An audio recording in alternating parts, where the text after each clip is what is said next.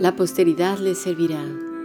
Esto será contado de Jehová hasta la postrera generación. Salmo 22, versículo 30. Si deseas profundizar en tus estudios bíblicos, envía un correo a fundacionbiblica.gmail.com o a más que maravilloso.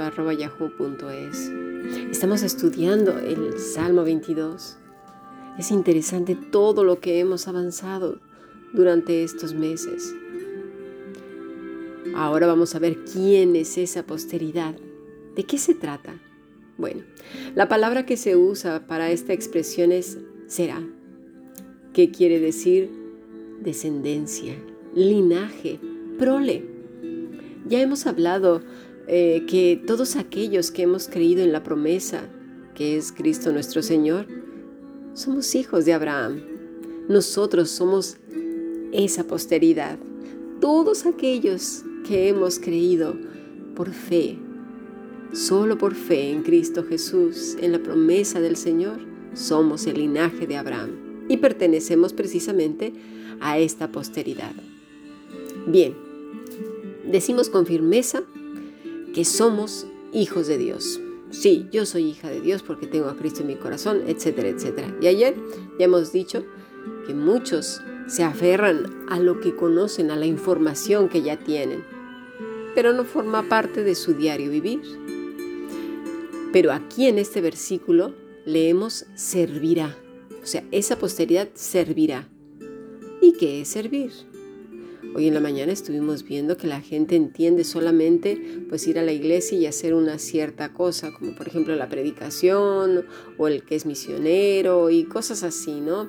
Y sobre todo todos aquellos los visibles pues son los que más gustan a las personas porque pues bueno, tienen el reconocimiento de la gente, ¿no? Y hoy en día se habla de los grandes hombres, ¿verdad? Como si eso Dios lo viera con buenos ojos. Cuando vemos por ejemplo a Juan el Bautista, que de grandeza nada, hasta le cortaron la cabeza. Entonces, este, no sé, aún entre creyentes tienen invertidos los valores. Pero bueno, toda la escritura habla de servir, de servir a Dios, pero ¿cómo? ¿Qué es? Bueno, la palabra aquí es abad, que quiere decir adorar. Ya cambia la cosa, ¿verdad?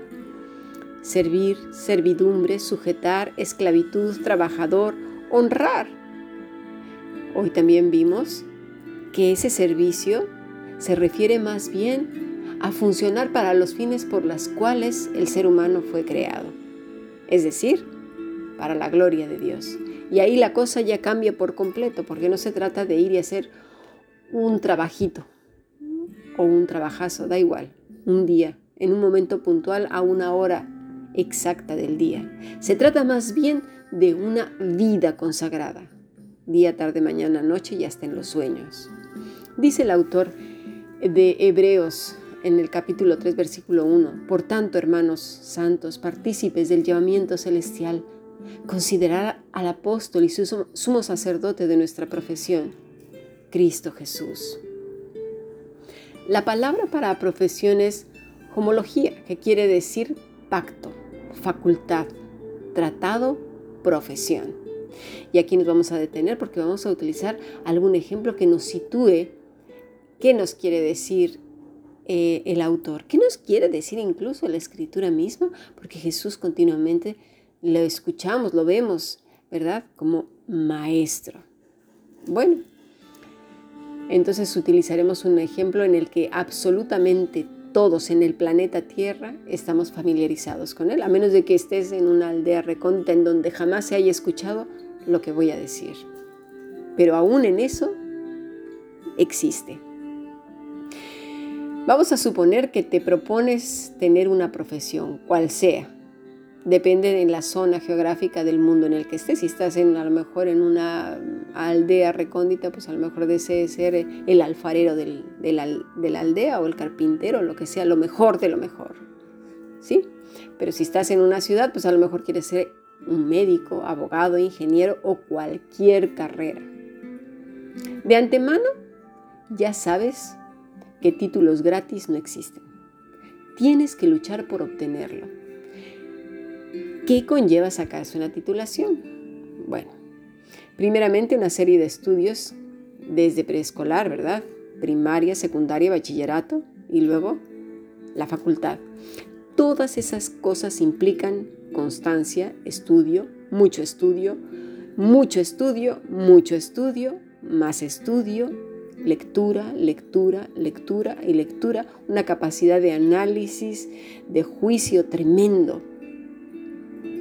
Y sobre todo, ¿verdad? Una lucha continua con un montón de cosas que tú quieres hacer, pero ya sabes lo que implicará hacer esa carrera.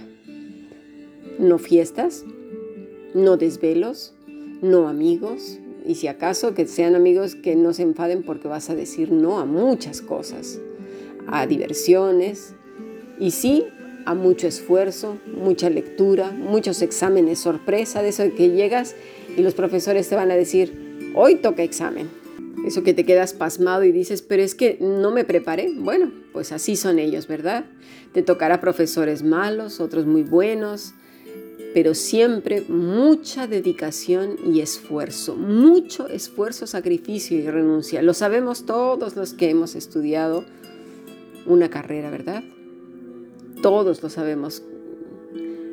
Yo me acuerdo que tenía continuamente un libro en la mano. Mi madre me decía, por favor, para un momento, vas en la calle hasta con el libro leyendo en la mano.